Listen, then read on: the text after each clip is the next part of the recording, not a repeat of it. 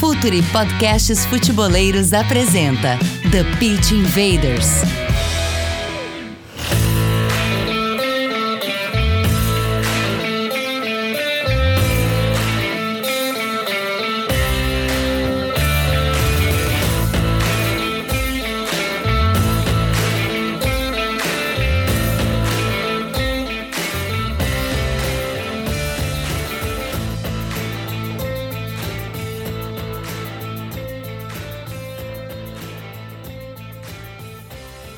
Olá, futeboleiros! Olá, futeboleiras! Chegamos a mais um episódio aqui no The Pitch Invaders nessa sexta-feira. E hoje a gente recebe aqui um cara que tem muita história para nos contar. está muito feliz que ele topou participar com a gente desse The Pitch Invaders, porque o mais importante aqui é a gente conhecer as pessoas que a gente costuma dizer que arriscam a pele dentro do jogo, que estão lá nesse dia a dia, que estão nesse trabalho de pressão, na busca pelo resultado, mas também para conhecer um pouco mais o treinador, as suas ideias. E hoje está muito feliz de receber aqui o Lisca, treinador de futebol. Tudo bem, Lisca? Obrigado mais uma vez por atender o nosso convite, receber é, aqui é um prazer para a gente. Seja muito bem-vindo. Obrigado, Gabriel, Rodrigo, né, e todos que estão nos assistindo. É um prazer estar aqui falando com você sobre futebol, sobre parte tática, estatística, né, que é meu mundo, né? E, e isso é uma situação que está cada vez evoluindo mais dentro do nosso trabalho. A gente se encontrou recentemente aí com o Gabriel e, e ele me fez esse convite eu aceitei de, com o máximo prazer aí para a gente trocar uma ideia e evoluindo e crescendo, que é o que acontece nessas, nessas conversas. Né? É, tive o prazer de estar com o Lisca aqui em Porto Alegre, na, na Rádio Gaúcho, para a gente comentar a final da Champions. Estava acompanhando lá com os amigos, muito legal. E hoje está aqui com a gente também outro parceiro nosso, que é o Rodrigo Coutinho, colunista do UOL, que participa com a gente no Código BR, que é o nosso podcast de futebol brasileiro. Bem, Coutinho, seja bem-vindo aí mais um, mais um episódio. Fala, Gabriel. Obrigado aí pelo convite, né? Prazer muito grande estar participando e recebendo aqui com a gente o, o grande Lisca, né? Grande técnico do futebol brasileiro. Vai ser muito bacana bater esse papo, trocar essa ideia, saber um pouquinho mais aí do que ele pensa para a sequência da carreira, abordar coisas que ele já vivenciou como treinador. Como você falou, é sempre muito bom a gente trocar ideia com quem está lá dentro, né?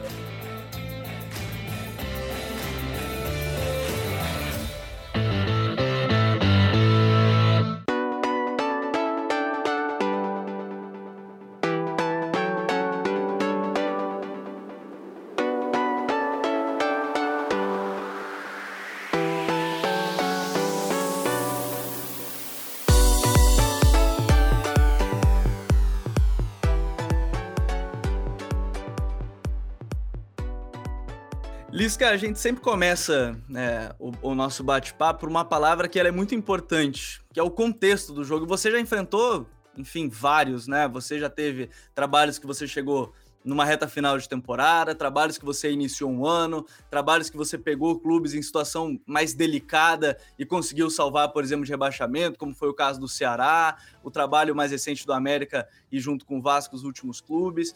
É, como é que o contexto te norteia para os teus trabalhos? Porque mesmo em situações mais adversas, dá para observar que todas as suas equipes têm um norte. E quando você tá lá, você já vê nos primeiros jogos, tem muito do que a gente acompanhou em diversos trabalhos seus. Como é que o contexto norteia o treinador Lisca? Ah, Gabriel, é importante, né? Você ter noção da onde você tá, né? Onde você tá chegando, dos objetivos, né? Dos, dos objetivos, uh, vamos dizer assim, urgentes né, do clube, como você falou várias vezes. E a maioria das vezes, nós treinadores, como chegamos, né, a gente chega em situações de dificuldade. Né? É muito difícil você chegar né, numa situação mais tranquila. A minha exceção assim, nos últimos anos foi o América, para dizer bem a verdade. Né? Que eu cheguei na, no primeiro jogo né, do ano, o Felipe tinha feito toda a Série B de 2019. O América tinha perdido a vaga na última rodada né, para o São Bento, time que era só empatar o jogo em casa que o América tinha tido acesso. Né? E, eu, e a diretoria manteve né, o plantel, 70% manteve o treinador, mas o Felipe recebeu um convite e foi na primeira rodada para o Red Bull.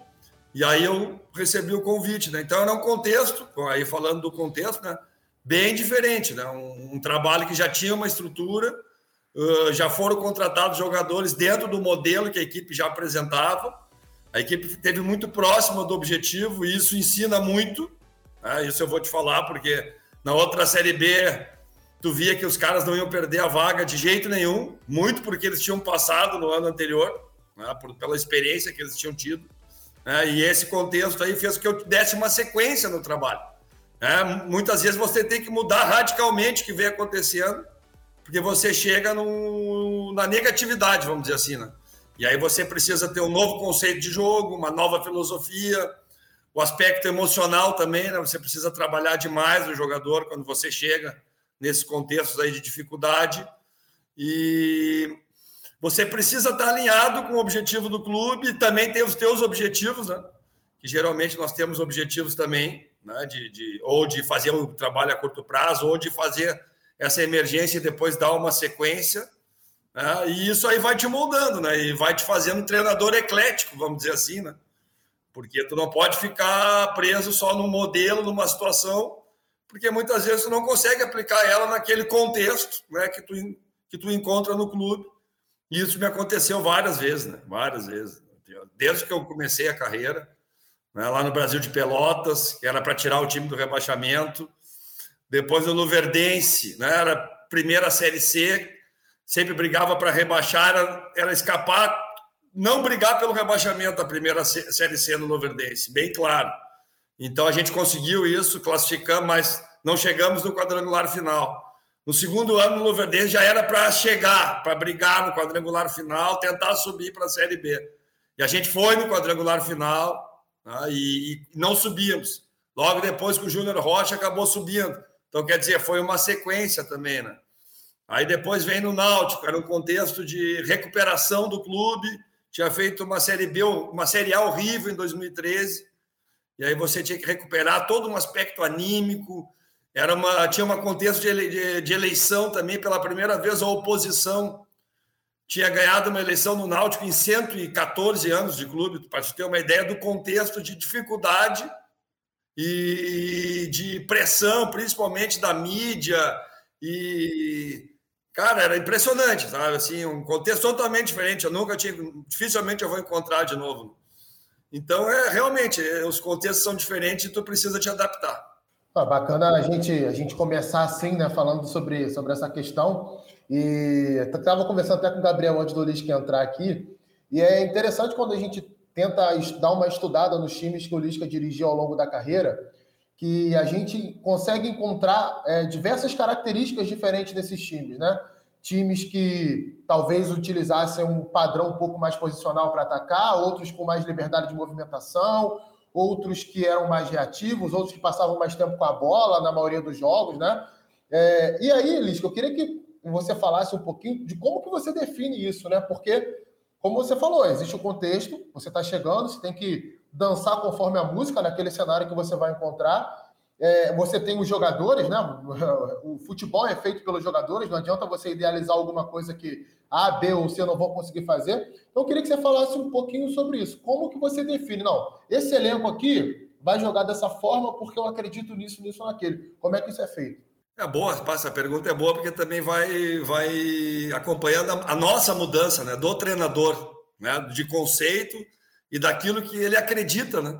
Porque o que eu acreditava há um tempo atrás, hoje já, sabe, eu já reluto e vem muito dentro daquilo que tu falou, né? Aquilo que tu encontra, né? De característica dos jogadores, né? E do clube, e dos objetivos do clube. Aí volto a falar isso, né? Vários exemplos aí tu falou bem, né? Vou te dar um exemplo claro: o time do Ceará em 2018. Né? Quando eu cheguei, o Ceará tinha três pontos em 27 disputados. Aí eu joguei três jogos, a gente empatou duas, perdemos, então parou para a Copa do Mundo com 12 rodadas, nós tínhamos cinco pontos, cinco empates. A pior defesa, o pior ataque, lá, né, os jogadores, aí parou para 40 dias de treino por causa da Copa do Mundo de 2018. Aí tu imagina a cabeça do treinador. Né? Como é que eu vou mudar esse contexto? Né? A imprensa dizendo que o Ceará já tinha caído, que não tinha condição nenhuma, que a volta da Copa do Mundo era só pela dignidade. Ah, e, cara, eu, eu primeiro, eu tive assim a, a, liberdade, junto com a diretoria do Ceará, fazer uma mudança estrutural do plantel. Né? Os jogadores que não estavam acreditando acabaram saindo, até foi um processo natural. A gente trouxe seis jogadores dentro daquilo que a gente queria, né, de um time de marcação forte e transição rápida. Por quê? Porque os, os times já não respeitavam mais o Ceará. É, os times iam vir, quando voltasse a competição, pô, ninguém admitia perder ponto para o Ceará. Ah, é, era assim, era crise. Ah, pô, perdeu. Ceará com 5 pontos em 36 disputados. Eu digo, nós precisamos estar consistente defensivamente e nós precisamos ser agressivo. Porque também não, não adianta a gente ficar lá atrás, a gente precisa ganhar. Nós precisamos fazer 52% de aproveitamento para escapar do rebaixamento. Era uma campanha de Libertadores. E aí eu disse, pô, então vamos nesse, vamos acreditar nesse modelo, né, cara? E de fato, cara, o Ceará tinha uma transição muito rápida, era o time mais rápido né, na volta da Copa. E a gente treinou, cara, praticamente assim, dois turnos, 40 dias, e os times deram 15 dias de folga. E depois voltaram, e a gente teve dois dias que eu parei, e depois a gente voltava, treinava de manhã, assistia o jogo ali do meio-dia da Copa, juntos, treinava de tarde, e os caras compraram né, a, a, o trabalho, o modelo que a gente estava implementando. E, cara, e aí a gente passou a ser a segunda melhor defesa, o time que mais rápido chegava no gol do adversário, que menos tempo demorava para concluir a jogada em gol. Era o que tinha talvez os melhores aproveitamentos pelo aquilo que produzia. Né? E foi em cima desse modelo, um modelo assim mais reativo, mas em cima daquilo que mudamos de estádio, só para ter uma ideia. Levamos o, os jogos para o PV, que era um estádio menor, onde era mais fácil para a gente marcar, neutralizar e contra-atacar. E aí depois eu vou te falar quando chegou na décima rodada, que a gente foi jogar contra o Santos, o processo se inverteu, porque o nosso time cresceu tanto que aí os times vinham fechado contra nós. E aí eu conversei com o presidente e falei, cara, vamos voltar para o Castelão, porque agora o nosso time pegou confiança e está propondo o jogo, e os caras estão vindo fechado. E aí nós voltamos para o Castelão por causa do modelo, porque ele mudou durante essa recuperação, até pela característica dos adversários, que passaram a respeitar mais eu me lembro, foi a estreia do Cuca no Santos, a gente empatou, mas a gente jogou bola pra caramba. E o Cuca disse: Meu Deus, tá difícil de segurar vocês, tá, tá muito rápido. E eu falei: Tá na hora de nós voltar lá pro, pro Campo Grande, né? E aí, cara, e aí foi é um, é um exemplo. E aí, por exemplo, o América, aquilo que eu te falei, o América já tinha um modelo estabelecido: bloco alto, pressão, a ah, pressão o tempo todo, uh, as extremas pressionantes marcação zonal o campo todo, e eu adorei, não tinha nada a ver com o Ceará. Não tinha nada a ver, sabe? O modelo assim de controle de profundidade, né? metodologia, leitura de jogo moderna. Eu dei sorte que eu cheguei no América, tava tá, o Cauã, que hoje é auxiliar do, aqui do Inter, que é um cara com conceito pra caramba. O Michael, que é o analista de desempenho do América, o Michael Padilha também né? o William, né? que, é, que é o treinador do Sub-20. Então, esses três caras eu trouxe né, para junto de mim e eles acrescentaram demais, porque eu queria entender o time. E qual era a concepção que eles tiveram junto com o Felipe para aquela montagem e para aquela ideia de jogo. E, cara, foi um jogo propositivo, um jogo nós com posse quase que o tempo todo, pressão no campo do adversário. Paralelo tinha a Copa do Brasil, isso foi muito legal também para mim como treinador, porque aí tu pegava os times mais fortes, né, com nível maior que os da Série B, obviamente, né? e na Série B a gente concedia alguns espaços que os caras não aproveitavam, mas nos jogos da Copa do Brasil os caras aproveitavam. Né? Então a gente tinha que descer um pouco o bloco, a gente tinha que jogar um pouquinho mais resguardado também, a gente não arriscava tanto na pressão, a gente transitava um pouco mais, né? então a gente tinha que fazer. E o jogo, pai, foi muito legal isso, cara, porque o time conseguiu se adaptar e aí ele foi subindo na Copa do Brasil também, né? e foi chegando, e chegando bem na Série B, né? e sempre tomando pouco gol, né? tomando pouco gol, mesmo com o modelo propositivo, mesmo com o modelo ofensivo. E aí tu começa a olhar jogo também. Então hoje, para mim, é difícil eu, eu, eu, para mim fica difícil ter o time recuado lá atrás, esperando, jogando por uma bola, quando muitas vezes é o necessário, que também ganha jogo e há necessidade. Até foi um, um paradigma que nós vivemos no Vasco, porque nós chegamos, o Vasco, pô, o Vasco é o Vasco na Série B, né? E o Cabo não estava conseguindo, estava muito frágil o sistema defensivo, apesar de, né, e eu cheguei e disse, cara, vamos reforçar o sistema defensivo, mas não vamos, não podemos deixar de ser agressivo, porque a torcida exigia, o contexto exigia, né, que o Vasco não poderia jogar com as linhas baixas da Série B. O Cabo até tentou fazer isso em duas, três rodadas, as últimas que ele dirigiu o Vasco, e, e ninguém aceitava, né? nem os jogadores. Nem os jogadores, né? Porque parecia que ficava uma coisa limitante para eles. Não, nós somos o Vasco. Porque tinha uma pressão externa forte também, aí, né, Lisca? De, ah, você é o Vasco e você tem que ter a bola, Exatamente, aquela coisa toda, né? né? Além de ser o Vasco, o futebol carioca, né? A maneira né, de jogar, mas muitas vezes não é. Paralelo a isso no Botafogo, o Anderson chegou junto e fez um trabalho bem de organização defensiva, mais reativo mesmo, assumindo uma postura né, mais defensiva, jogando mais assim pragmático, vamos dizer assim, e funcionou. E funcionou muito bem. Né? E o Vasco, a gente foi um time muito propositivo, mas nós continuamos frágil defensivamente. Muito frágil. A gente tomava muito gol, a gente não tinha consistência. Né? Aí o, o time começou a desequilibrar e ficava para mim difícil dar dois, três passos para trás. Não, vamos fazer um time aqui pelo por uma bola, né? Então foram três trabalhos assim bem diferentes, né? E dois funcionaram muito bem e o último eu não consegui assim né, ter os resultados, principalmente uh, consistência, principalmente isso que faltou no modelo que a gente tentou implementar no, no Vasco. O, Lisca, antes da gente entrar em outras coisas da, da questão tática, você falou da, da, da, questão da também mentalidade do jogador, né? Às vezes você sentia, o jogador não estava confiante, por exemplo, naquela situação do Ceará que você falou. É, como trabalhar essa parte também, quando você chega numa equipe, talvez os jogadores não estejam no momento mais confiante, é, talvez você tenha que dar mais confiança para um em algum momento, ele está mais para baixo. Como é que é trabalhar essa parte também, a, a, parte da mentalidade desse jogador, de conseguir botar na cabeça dele que vai dar certo, vai dar bom, às vezes só o resultado funciona. Como é que é esse teu trabalho também para isso? Botar na cabeça do jogador que vai dar certo, vão dar certo as coisas? Ah, cara, Gabriel, um monte de coisas, né? Mas assim, a primeira, na minha concepção... Essa aí dá horas de conversa, né? Um monte de coisa que tem que fazer, mas a primeira, né, cara, treino. Metodologia de treinamento. Ah, se tu não apresentar isso para o jogador e ele não vê uma solução ali, não vê qualidade ali, dificilmente tu vai convencer ele de outra coisa. Ele, se ele não acreditar no, naquele trabalho ali que está sendo né, introduzido quando tu está chegando, né? Aquele conceito que, ele não vê assim, pô, isso aqui tem fundamento, sabe? Isso aqui vai fazer a gente crescer, vai fazer a gente melhorar. Então, o jogador reconhecer na metodologia de treinamento potencial de melhoria, vamos dizer assim. Ah, isso é, é fundamental. Né?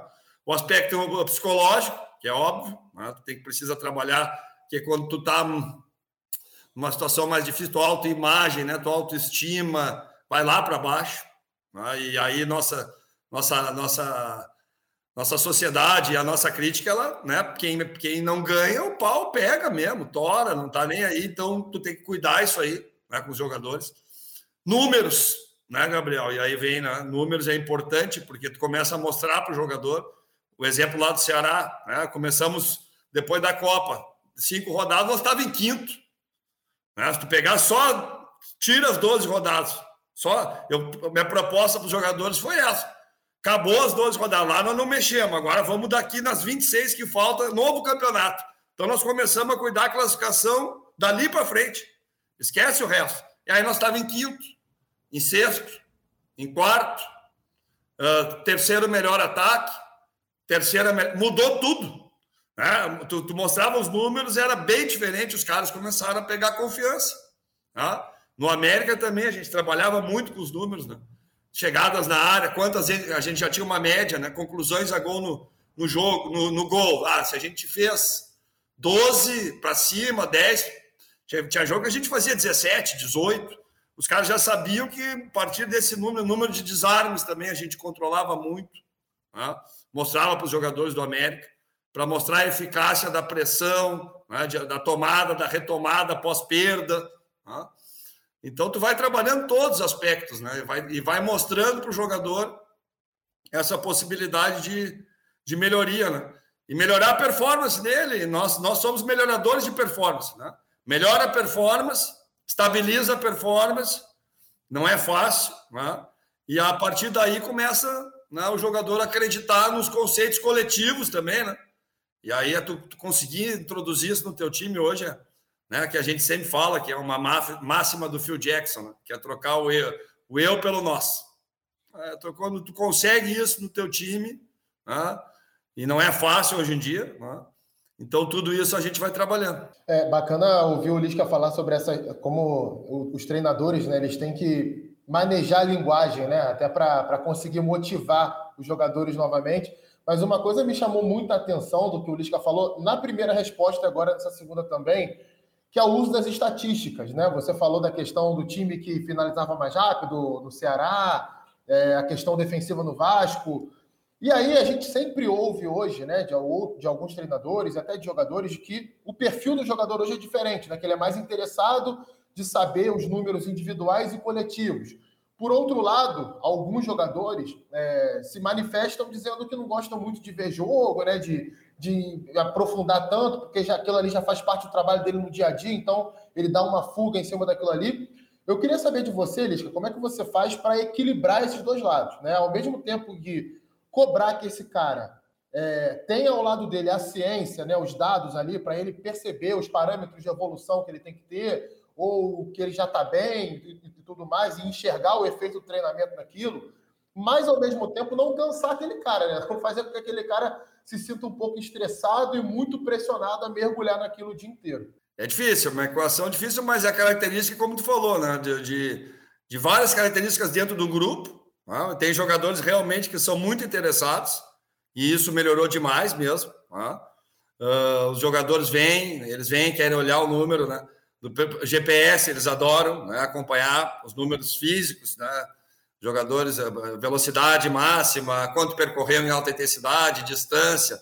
Né, apesar de ter profissionais que não gostam muito até, até de preparadores físicos. Te dar um exemplo, o Flavinho, que está no Inter agora, ele era o meu preparador e, eu, e ele não gostava muito do GPS. Sabe? Ele, ele acompanhava tudo, mas ele dizia que tinha que ter interpretação daquilo. E que muitas vezes o jogador que correu mais e mais distância talvez não seja o melhor. Né? E muitas vezes aquele que daqui a pouco correu menos, mas aí tu vai para os números táticos, teve mais desarme, teve mais passes certos, mas acelerou menos, mas quer dizer que daqui a pouco estava melhor posicionado né? e, e, desprendeu menos esforço, porque as valências elas estão interligadas, né? a parte técnica, tática, mental, psicológica. Não adianta tu querer desassociar uma da outra. Né? Isso é muito complicado no futebol. Né? Então, bem tecnicamente, melhor fisicamente? Melhor taticamente, muito melhor mentalmente e vice-versa, né? E, se tu não tiver bem posicionado, tu vai correr mais, vai se desgastar mais, vai estar pior né? posicionado. Mas é assim, é, é, bem legal, por exemplo, no América, o Alê, né? Que era no meio, o Alê chegava a ser chato, né? Que ele vinha discutir contigo função, ah, maneira de jogar, pressão, ah, não gostavam que no América se fizesse uma substituição mais defensiva. Puta, os caras ficavam, não, não, vamos agredir, era impressionante, cara. Já tem outros casos, não, fecha, né? fecha. No Juventude contra o Inter em 2013, nós pegamos o Inter na fase classificatória. Aí fomos jogar, eu propus para os jogadores o um modelo mais baixo, mais fechado. E os jogadores, não, Lisca, pô, a gente já, os dois times estavam classificados, nós estamos classificados, podemos ser primeiro. Jogamos né, alto até agora, pressionando os caras, vamos, né, contra o Inter, vamos em cima. Eu falei, olha, tá bom. Me convenceram, né? Era um jogo classificatório, dava para arriscar, vamos dizer, nós já estava classificado, tomamos quatro. Quatro, né? Lá em Lajá. Aí o campeonato, campeonato rodou, tal, a final. Inter e Juventude. Aí eu chamei os jogadores, quando eu fui falar eles, como tu achar. Pode ser bem fechadinho, aí eu digo, ah, então vamos aqui. Aí fomos bem, estratégia bem, bem, bem delineada defensivamente, aí empatamos 0 a 0 e perdemos nos pênaltis. Né? Mas os jogadores hoje, eles, né, eles, eles, querem, eles querem até opinar nessa situação, tem que ter uma, uma habilidade grande, né? porque tu também não pode querer contentar todo mundo, não adianta tu querer ser amigo do jogador, contentar ele. Mas através de, de critério, né? e aquilo que eu falei para vocês no dia a dia, né?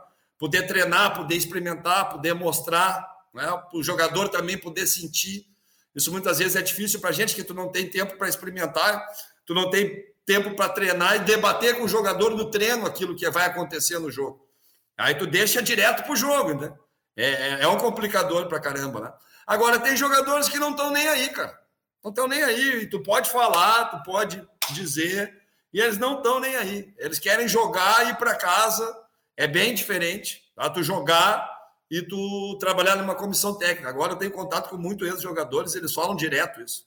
É totalmente diferente. O jogador termina o treino, pum para casa e se preocupa só em estar tá bem para chegar no outro treino.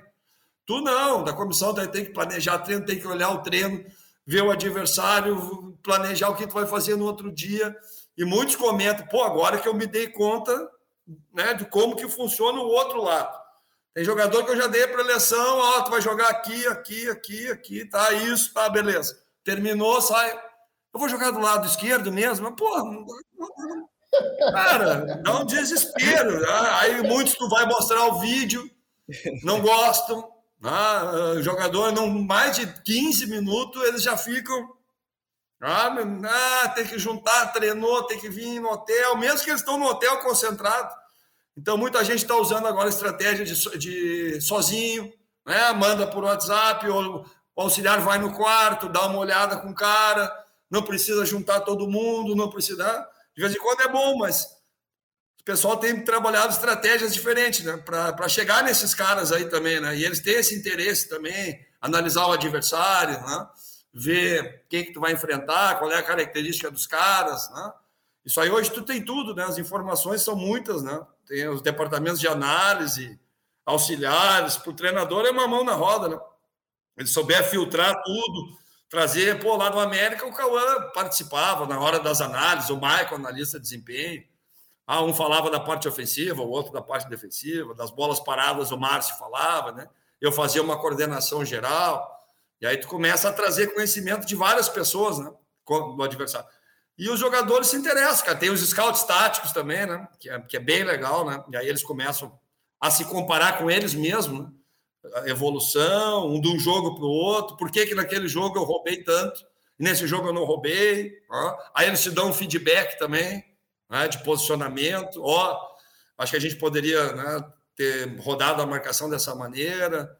É legal que tu vai fazendo variação tática. Tem jogador que é muito inteligente para fazer as variações. Tem outros que é difícil. Né? Eu tenho, no América eu fazia muitas, né? No Vasco eu tentei fazer uma variação que eu usava muito no América e me quebrei. E aí foi um erro meu, porque os jogadores não tinham a mesma compreensão, né? E aí eu quis fazer um modelo, né? E acabou não funcionando, né?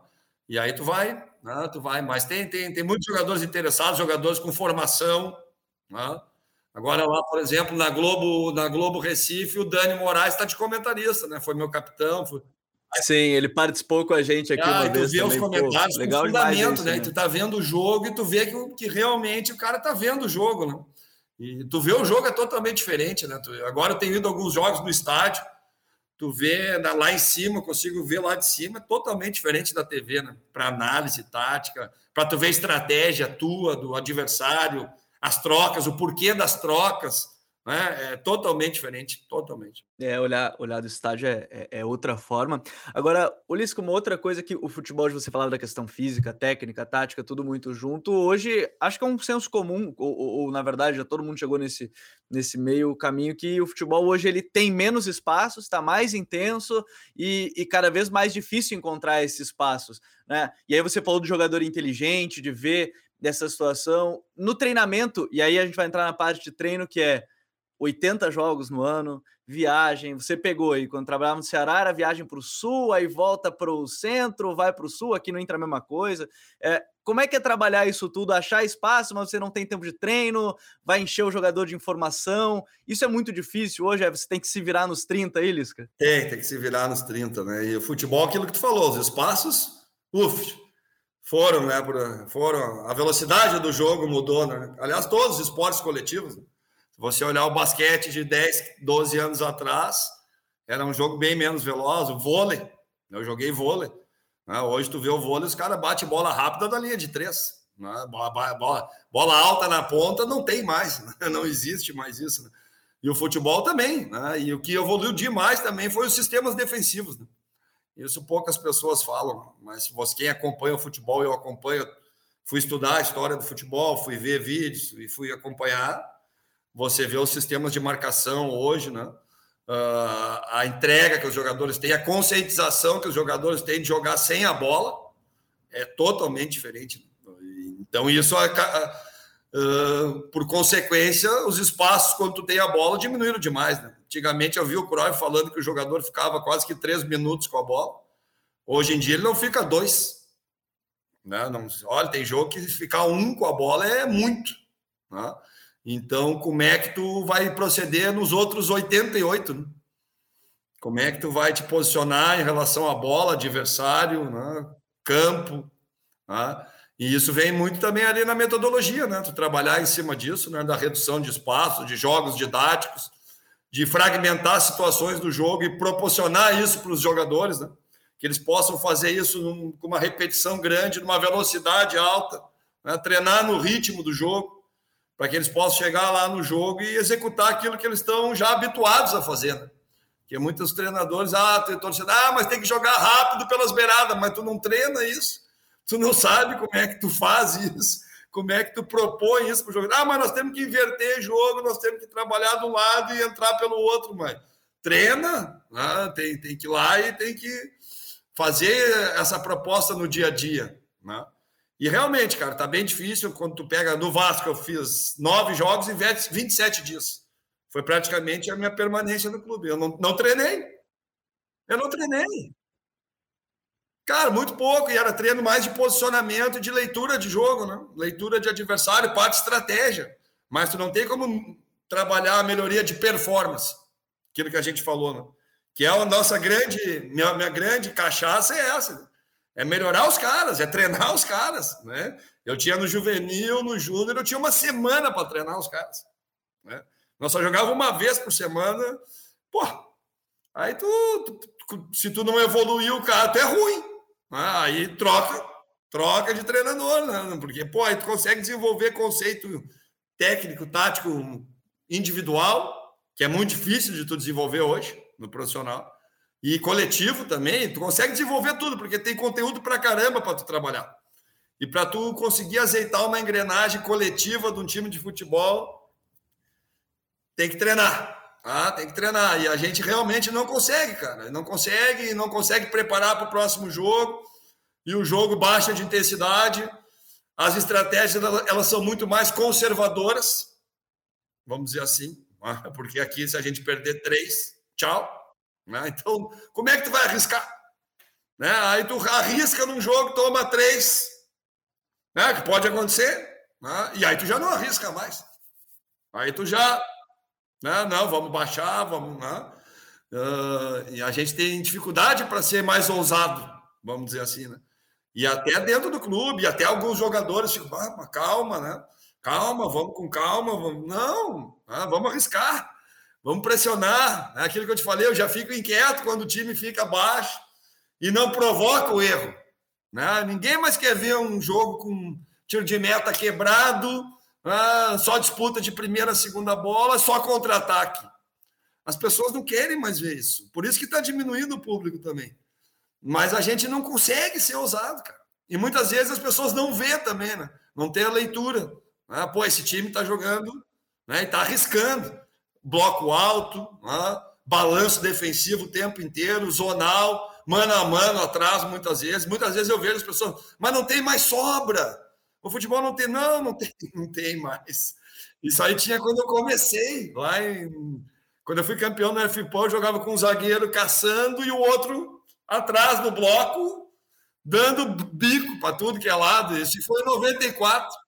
Né? Hoje em dia, tu, tem, tu quer controle de profundidade, tu quer compactar, tu quer deixar o cara impedido, né? tu quer ter ajuda de marcação sincronizada, mas escalonada, vamos dizer assim. Né? E, cara, é muito conceito. Para trabalhar uma defesa para ela. Hoje em dia, um zagueiro é diferente, né? não é mais o zagueiro da antiga, ele tem que jogar, ele tem que construir, ele tem que compactar, ele tem que correr para frente, ele tem que correr para trás. Ah, então ele corre muito mais, ele tem que ser muito mais intenso, ele tem que treinar muito mais e ele tem que treinar coletivamente. E a gente não consegue. Isso realmente não consegue.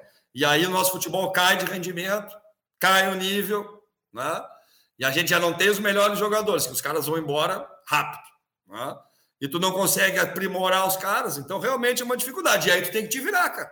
E aí vem o vídeo, né? vem a parte tática, vem treino de estratégia paradinho, né? sem muita intensidade. Tu não consegue né? Ser intenso no treino, tu não consegue fazer o cara repetir aquilo com intensidade, que aí realmente vai levar a performance dele. Né? Que a loucura hoje do jogo é quem é mais intenso. Né? Taticamente, todo mundo é parelho, todo mundo conhece, tecnicamente, os jogadores se equiparam. Agora, quem vai fazer ação mais vezes, mais rápido e mais intenso? Geralmente, esse ganha o jogo. Geralmente, esse, esse time tem ganhado os jogos. Né? E não é uma ação individual, é uma ação coletiva. Então, tanto com a bola como sem a bola. Tá? Que a gente já está melhorando demais aqui no Brasil. Né? Que antes de tu falar em jogar sem a bola aqui, falar, né? Mas isso é histórico, né? Isso é histórico. O jogador brasileiro nasce pronto, o jogador brasileiro não precisa treinar. Né? Quando o Dori Kruschner chegou aqui no Flamengo, pediu 10 bolas para treinar lá no início dos anos 40, os caras, ah, tá de brincadeira. Só tem uma bola no jogo, o jogador brasileiro vai ensinar os caras a passar, dominar. Né? Nosso jogo sempre foi muito por intuição. Né? E por né? Eu vejo ainda né, as pessoas, não, eu levo o time até ali, depois o time decide. Os jogadores é que decidem. Eu discordo, né? No último terço é que tu tem que treinar os caras, sabe? Para os caras estar tá sincronizados, para os caras saber onde eles têm que entrar, entrar no espaço no tempo certo, agredir a área com sincronia, passe para trás, que no futebol brasileiro tu não vê muito. Né? Tu vê mais um chuveirinho, pá, mas a chegada nas beiradas e a preparação para trás. Né? Então, cara, isso aí tudo é, é, é trabalho, né? é trabalhoso, mas é legal pra caramba quando tu consegue, quando tu, tu chega. Né? Então, eu, eu, vejo assim, é, a parte ofensiva nossa ainda não é muito intencional. Né? Ela, ela mais continua intuitiva. Eu acho que tem que ter intuição, o jogador tem que ter liberdade dentro de uma organização. Né? Dentro de uma organização, e aí ele pode criar, né? ele não vai fazer aquela jogada, mas tu cria uma estrutura que conforme a, se fecha os espaços, o jogador sai para um outro lado. De vez de dar a bola na linha de passe, ele faz uma diagonal. Tá? Tem várias alternativas para ele, né? Agora tem uma que faz o time andar. E faz tu chegar no gol e fazer o gol. Essa é a loucura nossa, treinador, é fazer os caras pensar junto, né? Pensar junto e, e agir junto. Fala, futeboleiros, tudo bem? Eu espero que vocês estejam gostando do episódio de hoje. Mas antes de seguirmos com esse bate-papo, eu quero fazer um convite para vocês. Se você quiser receber conteúdo exclusivo no site, ter acesso às matérias fechadas, vai lá na aba Club e faça parte do Futuri Club por apenas R$ 12 mensais ou até mesmo em planos semestrais com desconto ou até mesmo anuais você ainda vai ter direito a desconto nos cursos do Futre. Então, fique ligado. Além disso, eu quero lembrar para vocês que esse episódio também tem o apoio do Future Pro, o departamento de análise e mercado do Futre. Seu time gasta menos dinheiro e ganha mais jogos. Para mais informações, mande um e-mail para comercial@futre.com.br. Ah, é, é muito bom ouvir o Lisca falando certas coisas, né, Gabriel? Ele, vai falando. Essa última resposta dele aqui me deu um gancho, sei lá, mais cinco ou seis perguntas. Pena que a gente tem que um tempo mais curto, né? Mas uma coisa me chama a atenção nisso tudo, pegando um foco maior na tua carreira, Lisca, que é o seguinte. Você com certeza respondeu isso um montão de vezes já, né? A questão do Lisca doido e tudo mais. Durante um tempo você fez brincadeiras em cima disso e divertia a torcida e a imprensa. Mas é, a, a, percepção que a gente tinha de fora é que isso te colocava meio que no lugar de um folclore e pouco naquilo que você poderia acrescentar como treinador, que a gente está vendo aqui, viu nos seus trabalhos e está vendo aqui nessa conversa, que é muito conceito, muita coisa que conhecimento que você tem para passar. Dentro disso, queria te fazer a seguinte pergunta, cara. É, quais foram os trabalhos que você pegou ao longo da tua carreira aí, né? E foram vários trabalhos que você pegou no meio de temporada para salvar de rebaixamento para encaminhar uma campanha melhor ali, sem ter um tempo de planejamento, né? Quais foram os trabalhos que você se arrepende, se você pode falar sobre isso?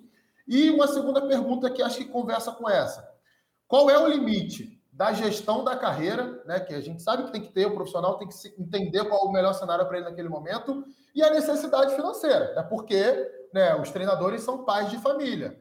Eles se acostumam com o salário e o nível de vida sobe junto com isso, e aí depois fica um tempo sem emprego, tem que correr atrás daquilo ali para manter aquele padrão de vida ali. Queria que você falasse um pouquinho dessa, dessa questão, meu amigo. Cara, na questão da carreira foram tantos trabalhos, né? Uns deram certo, obviamente, muito certo, outros mais ou menos, uns não deram certo, né? Eu sou um cara que tem uma característica que eu não me apego muito ao emprego, sabe? Eu sou, sou um cara que sou apaixonado pelo que eu faço, mas se eu vejo que também não está andando, não está funcionando e está muito longe daquilo que eu penso, daquilo que vai acontecer, eu prefiro me retirar. Já fiz isso em vários clubes, sabe? É, é ruim, né? não é bom assim, mas é uma característica que eu, que eu tenho. Né? Eu, se eu não estou ajudando, eu saí aqui, quando eu comecei com São José, eu trabalhei 10 dias. Quando eu vi que o clube não, não, tinha nada a ver com aquilo que eu pensava, eu fui embora. No Criciúma eu fiquei 25 dias também, me retirei. Né? No Vasco agora eu saí, eu pedi para sair, mas assim, eu não vou te dizer que eu me arrependi, tá? porque não né, seria assim uma seria muita pretensão dizer de se arrepender de ter treinado o Vasco, né? Mas o momento era difícil, né? De momento, talvez arrependi, não é arrependimento, mas pô, no clube certo, mas no momento errado. Era um momento de mudança, com dificuldade financeira, né? Que não era a realidade do Vasco, mas a partir do momento que eu cheguei, infelizmente houve uma ação na justiça que derrubou, né? O que estava previsto de planejamento para pagamento dos funcionários e jogadores até o fim do ano. Entrou uma dívida de 95 milhões que o clube tinha que pagar de urgência, de vários credores. O presidente deu uma entrevista dizendo que o clube ia ficar, sabe, sem, sem condições de viver no dia a dia. Isso aí, pô, o treinador não espera chegar nesse momento. É ruim, tá? Agora, eu não me arrependo de, de ter ido para o Vasco. Não deu certo, não deu, mas foi, foi, foi assim uma experiência. Tudo é uma experiência, tá? tudo é aprendizado também. Até nessa questão que tu falou na gestão de carreira, na escolha, no momento certo, que para nós é uma encruzilhada também. Chegou um momento que eu tinha várias situações, né? várias legais, tal. Nunca tinha me acontecido isso, depois ali do trabalho do América. Sabe? Convites que eu tive que eu nunca imaginei que eu tive. Quando eu estava no América, por exemplo, no Santos, no Cruzeiro, tá? mas eu não quis sair do América para interromper um trabalho, eu não gosto muito disso também. Tá? Eu gosto de terminar o trabalho, esgotar, para depois dar uma descansada e ir para um outro. A maioria dos treinadores já vai num para o outro e vai encantando. Eu, para mim, hoje em dia, já com 50 anos, já com, né, com uma trajetória, para mim é complicado. Eu preciso dar uma, uma resetada, vamos dizer assim. Né?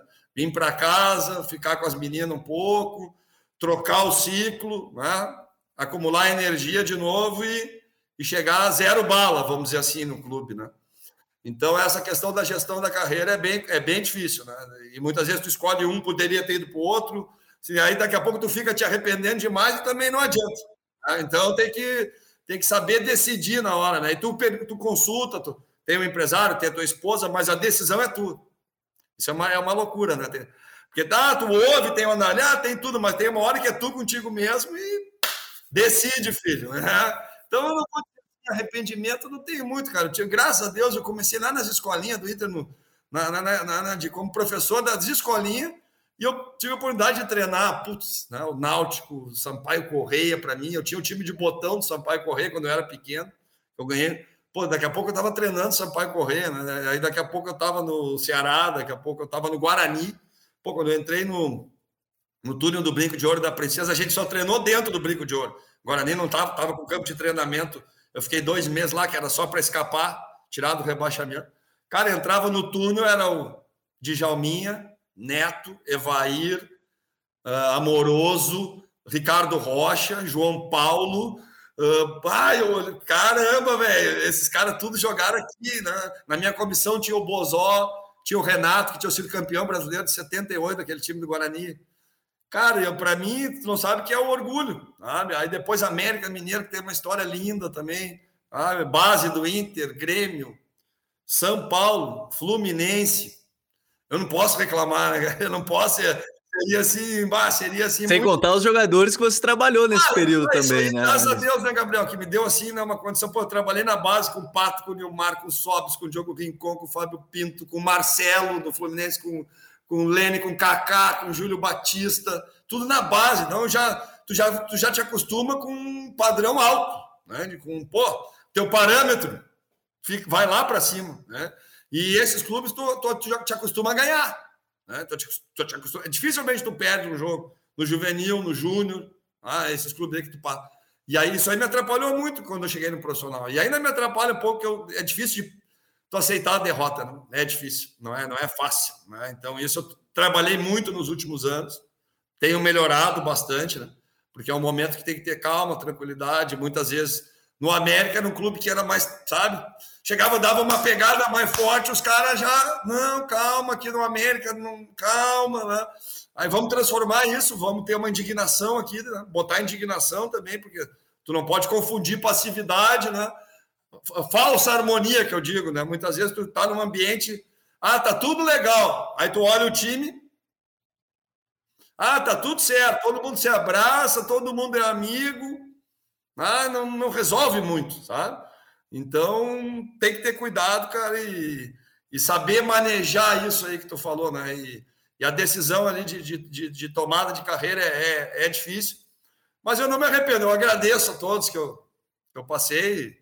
E vamos lá, vamos para frente. Não, não adianta ficar lamentando muito, né, cara? E, e já passou, é aprender com aquilo que tu, que tu viveu ali, para na próxima tu aproveitar. Mas aí, muita, aí, pô, Aí tu passei aquilo lá, mas aí tu tenta trazer para cá e muitas vezes não é uma outra realidade. Né? Então não adianta tu querer reproduzir também muita coisa, aquilo que a gente falou no início.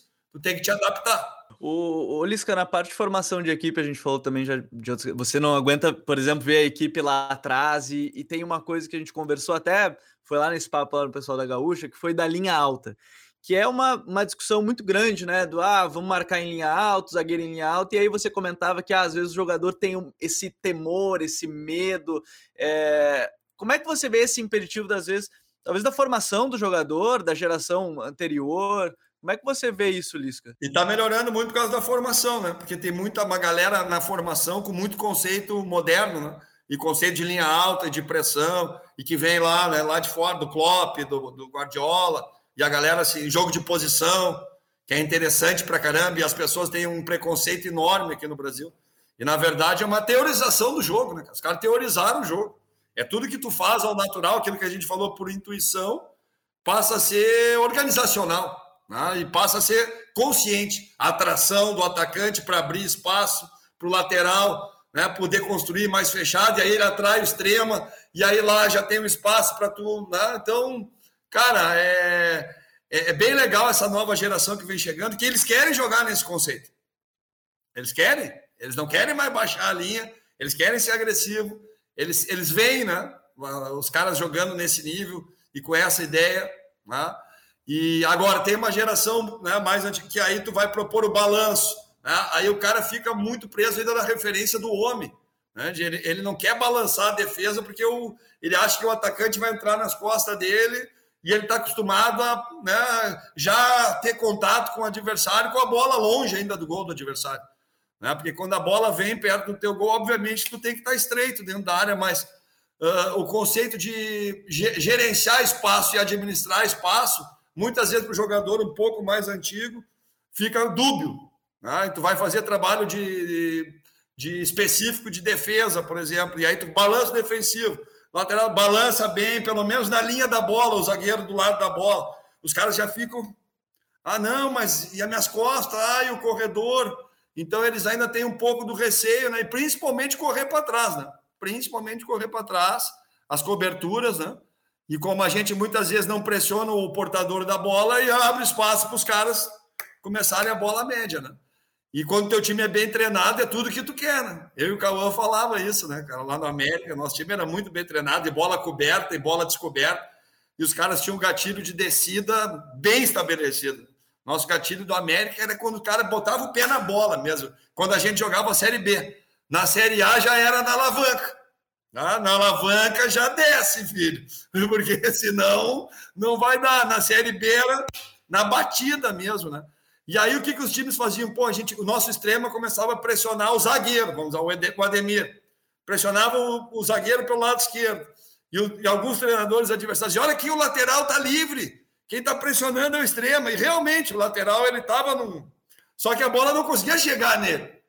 Porque as linhas de passe estavam fechadas. O Ademir pressionava de fora para dentro. E o nosso meia, que era o Juninho, rodava e já fechava o corredor central se a bola entrasse por dentro. E a gente queria que a bola entrasse ali. Né? E muitas vezes os caras estão tá livres. Daí nós já, uau! Já roubava, tum, tum, tum, tum, tum. E assim foi várias vezes. Né? Então, uh, os jogadores depois que eles, e os do América, eles gostavam disso, eles queriam. Né? E aí tu, bora, tá, estamos ganhando, vamos. Uma vez fiz uma, uma, uma substituição mais defensiva, e aí nós, os caras empataram o jogo. Aí o Ale e o Juninho foram lá na minha sala depois. Cara, pô, a gente gosta pra caramba, mas pensa nas substituições mais ofensivas, cara. Nosso modelo de jogo é bem ofensivo e tal. E, cara, aqui no América é complicado, sabe? Botar, eu botei três zagueiros nesse jogo e a gente tomou o gol na última bola. Pensa bem nisso. Tá bom, entendi a mensagem, né, cara? Aí, a partir dali para frente, eu também comecei a, a pensar um pouco diferente na hora das trocas, no América. Né? E foi por toque dos jogadores. Né? Agora, tu tem que treinar muito, e tem muito treino. O Cauã é mestre nesses treinos aí, hoje que é o auxiliar do Inter de, de fundamentação coletiva defensiva, que eu chamo. Né? Subida de linha, passe para trás, compactação, entrar no campo do adversário, pé na linha do meio, praticamente. Né? Essa nova regra aí mudou muito também para tu poder pressionar no campo do adversário, saída de bola, né? uh, desencaixar a marcação que eu chamava. Né? A gente não marcava homem a homem, então quando a gente roubava a bola, muitas vezes a gente estava desmarcado. Isso era, era muito legal, entende? E eles começaram a ver isso, porque todo mundo encaixa, encaixa. E nós queria desencaixa. desencaixa, mas fecha a linha de passe e faz gestão de espaço e pressiona na hora certa. Que aí quando nós roubava a bola, o lateral do lado oposto já tinha saído, nosso extremo estava solto, o nosso nove era um falso, ele jogava baixando, pegando o volante, até os zagueiros encostarem, né? Que é o que tu vê o Liverpool fazer. Antes fazia com o Firmino, hoje faz com o Mané. Ah, o cara articula todo o jogo entre linhas e a defesa não sabe se sai, se fica, o volante se, né, se sai. Então a gente começou a brincar assim, de fazer gestão de espaço. Aqui no Porto Alegre, em 2009, eu ganhei uma segunda divisão do Gauchão, jogando zonal, com jogador formado na base do Inter, que era o Thiaguinho, do Juventude, o Gabriel, do Fluminense, o Caio, o Fernando. E a gente fazia um jogo totalmente diferente na segunda divisão. A gente fazia um jogo de aproximação, de combinação, de jogo no chão, e a gente conseguiu ser campeão, porque a segunda divisão, o Gabriel que é pau, a primeira bola, segunda bola, bola parada, claro que teve isso, claro, claro que teve. Mas tu olhava nosso time jogar, parecia um peixe fora da água. E em alguns estádios no interior, os caras gritavam: Mas que é isso? Parece que esses caras estão jogando em casa, porque a gente queria a bola. Tá? E os caras, mesmo em casa, queriam contra-atacar bola parada. Tá? Isso foi muito legal. Foi em 2009 isso. E a gente ganhou a segunda divisão com um time técnico. É. Gabriel, tem tempo para mais uma aí? Tem, né? Fazer, pode fazer aí mais uma então, Coach, para a gente tá, fechar. É, rapidinho. Não, só por uma coisa que a gente tem hoje de realidade né, no futebol, são as redes sociais, principalmente clubes de massa. O Lisca passou recentemente pelo Vasco existe uma participação muito grande, principalmente no Twitter, né? Hoje se fala muito de futebol no Twitter e cada vez mais os jornalistas, né, os comentaristas, eles são seguidos pelas torcidas e formam a opinião da torcida e muitas e muitas vezes, em 90% dos casos, são comentários voltados ao treinador. E o que a gente vê muitas vezes são profissionais que não buscam se preparar para entender o jogo, né? Fazem comentários de substituições, de escolhas de jogadores, esquema tático, estratégia, enfim, coisas um pouco distantes da realidade. A gente está vendo acontecer isso daí com vários clubes do futebol brasileiro. É, então, eu queria saber do Lisca qual é a visão dele em cima disso, né? Se, é, se tem solução é, próxima para isso, como ele lida com isso, tenta não ficar tão próximo para não atrapalhar o trabalho dele no dia a dia? Olha, Rodrigo, eu já fui assim mais radical, sabe? Ah, na rede social fora. Ah, fora, porque melhor não ver, melhor não. Né? E, é, e é, realmente é para nós. Aquilo que tu falou, tu lê coisas que é. Agora eu estou aqui mais em casa e eu acompanho de outros profissionais. E aí eu vejo o que fazem com os caras que eu não gostaria que fizesse comigo, né, cara? E é duro. é duro, entende? Mas é uma realidade, né? E uma coisa que é muito importante, né? Vocês trabalham com isso, vocês dois sabem melhor do que eu, mas para nós profissionais e é no mundo atual, né? Que é a comunicação. Né? Não tem como tu fugir disso. Né? E o profissional, o clube que não soubesse comunicar e o profissional que não, souber, não soubesse comunicar, ele vai perder espaço. Né? E a gente vê agora aí no Inter o Mano, né? O Mano está no momento novo, né, cara? O Mano tem usado as redes sociais para se comunicar, para ter uma imagem mais próxima. Para mim, isso eu, eu, já tenho uma imagem mais próxima do público, me ajuda, sabe? Ah, essa questão que tu falou, das reportagens, muitas vezes vieram falar da minha pessoa, então isso aí já me ajuda mais, né? Mas eu tenho noção que a comunicação é muito importante. Tem o outro lado, eu cheguei no Vasco, por exemplo, numa rede social no Instagram, eu tinha, eu acho que 10 mil seguidores. Depois que eu fui para o Vasco, eu tive 150 mil. De uma hora para outra, né? agora tem no Ceará, depois que a gente perdeu o jogo para o Náutico, que eu botei o time reserva na Copa do Nordeste, ah, e a gente perdeu. Eu recebi, eu acho que mais de 7 mil mensagens das 11 da manhã, da noite às 11 da manhã do outro dia. A mais branda era filha da. Não, não imagina. Então, tem para os dois lados. Tá? Tem, tanto para o positivo como para o negativo. E cabe ao treinador, né? E acho que aí tem que ter uma, uma assistência profissional mesmo, né? ele saber lidar com isso, né? Mas, assim, avaliações, críticas, eu procuro evitar, sabe? Até para não me influenciar e não me influenciar contra também, assim, a imprensa, sabe? e não ir armado para um treino, para um jogo ou para uma entrevista, sabe? Por exemplo, já vou puto da vida com o Rodrigo e com o Gabriel, porque eles falaram aquilo, aí eu já vou, sabe? Então, isso eu aprendi, né? Então, eu procuro, quando eu estou no clube, sabe? Eu não vejo muito, cara. E concordo contigo, o pessoal precisa né, se, se aperfeiçoar mais na análise, né, cara? Mas tem assim o tipo da. É que a gente brinca, né, Lisca? De cima a gente nunca perdeu um ah, jogo, perde, né? A gente né? comentando aqui, a gente não perde, a gente brinca, a gente não perdeu o jogo, né? Mas assim, tem muito, muito cara com conteúdo, né? E muita gente contribuindo demais, né? E falando sobre esses temas aqui que nós estamos falando, né? E falando, assim, vendo o jogo, né? E saindo do lado pessoal, né? E do lado tititi, caras, que eu falo que o futebol tem muito, né, cara? Tem, tem demais, né? que é um jornalismo, mas que dá clique, que dá interesse. Não adianta, né? O povo brasileiro, quando vê uma, uma confusão, uma picuinha, ou ah, puf, né? vai lá e olha, não adianta, né? Então tem que saber disso. Mas, cara, tem muito canal hoje tu consegue falar com o torcedor, o torcedor também, né? Muita, muito canal de análise de desempenho, né? que está ali fazendo a leitura do teu time. Né? O Ceará, aquela vez, pô, teve um site de Footstats, pô, a gente teve 512% de melhoria, cara.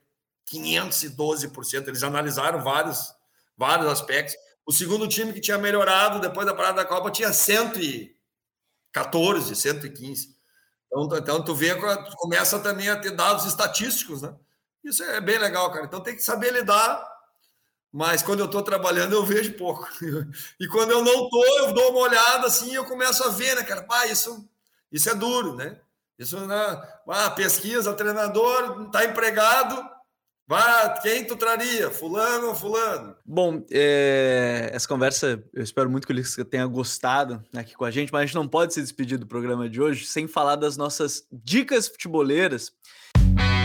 The Pitch Invaders apresenta Dicas Futeboleiras.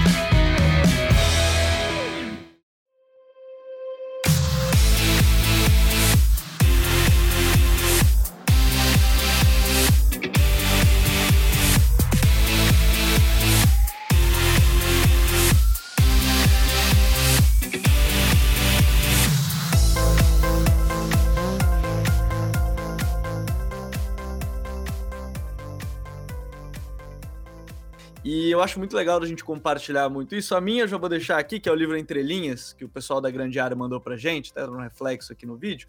É, porque conta um pouco mais da história não só do futebol brasileiro, eu já indiquei aqui o livro do PVC, né, que é bem legal, da Escola do Futebol Brasileiro, para entender um pouco mais. O Lisca comentou também sobre isso e, e entender a história do futebol em si, é, para mim, é uma coisa muito boa da gente conhecer. Conhecer o, o antes e entender o hoje é, é muito bom. E essa é a minha dica futeboleira da semana. Coutinho, qual é a tua dica pra gente?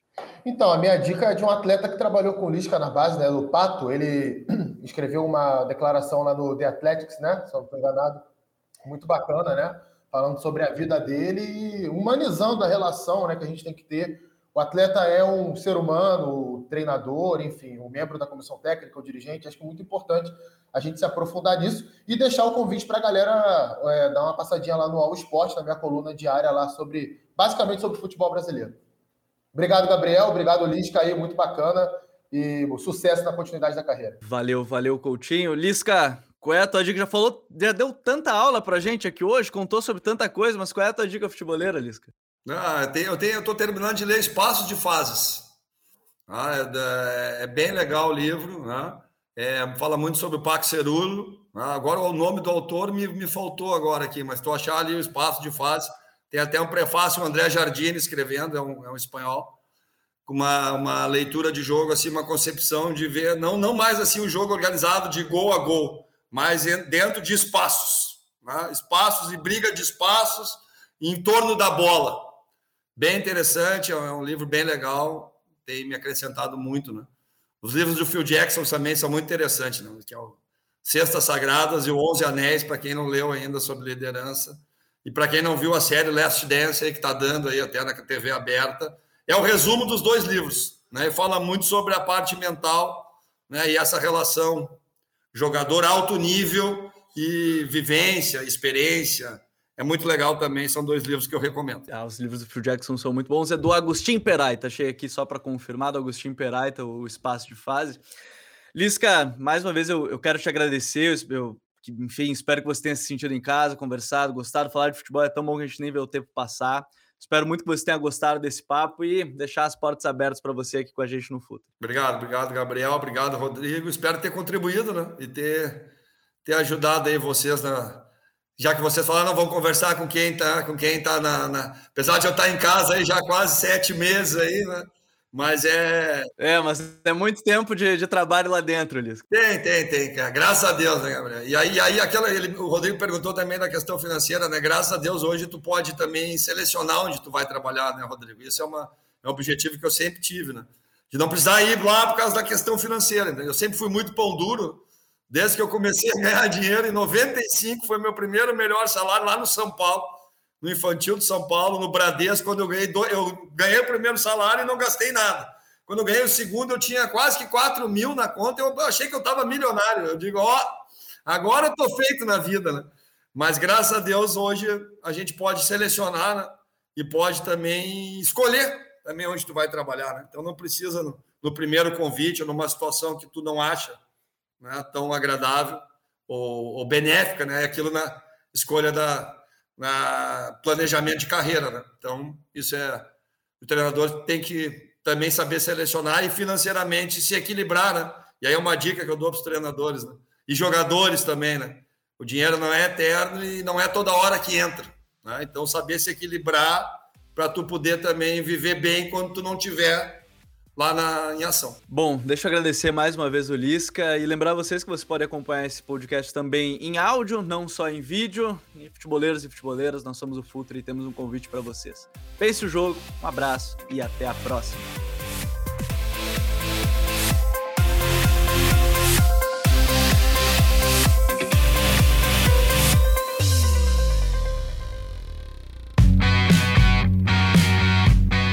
Futuri apresentou The Beach Invaders.